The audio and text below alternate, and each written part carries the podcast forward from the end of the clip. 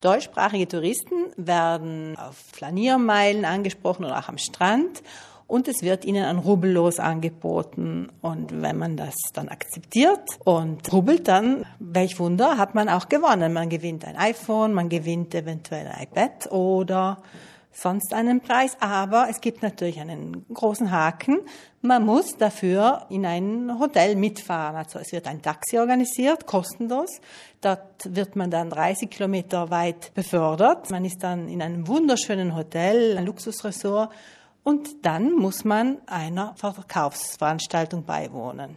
Zahlreiche deutsche Urlauber, die sich ins Taxi gesetzt haben und dann mit einer Verkaufsveranstaltung zwangsbeglückt wurden, beschweren sich nach ihrer Rückkehr von den Kanarischen Inseln beim Europäischen Verbraucherzentrum Deutschland. Dieses hat auf seiner Homepage auch die Reiseveranstalter aufgelistet, die mit unlauteren Geschäftspraktiken aufgefallen sind. Denn im Hotel werden die Urlauber dann so richtig in die Zange genommen.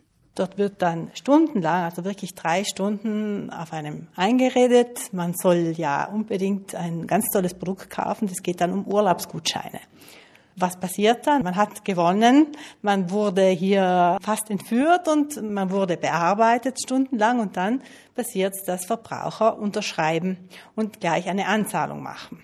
Zur Anzahlung werden die Urlauber regelrecht genötigt. Die aufgeschwatzten Urlaubsgutscheine entpuppen sich allerdings als Seifenblase.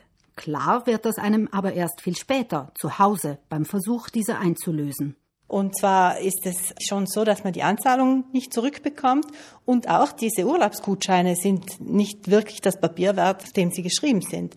Es gibt dann die verschiedensten Varianten, warum es nicht funktioniert. Zum Beispiel können die Unterkünfte erst dann gebucht werden oder aufgerufen werden, wenn man auch die volle Rate schon bezahlt. Also ich weiß gar nicht, für was ich bezahle oder die Gutscheine lassen sich gar nicht aktivieren oder der gewünschte Zeitraum ist nicht verfügbar oder überhaupt die gewünschte Unterkunft ist nie verfügbar. Oder man kann zwar buchen, aber man verpflichtet sich nochmals an so einer Verkaufsveranstaltung teilzunehmen und somit soll man schon wieder einen Urlaubsgutschein kaufen.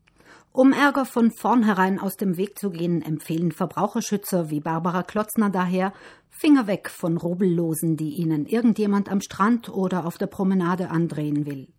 Mit dieser Einstellung haben sie gute Aussichten auf ungetrübte Urlaubserinnerungen.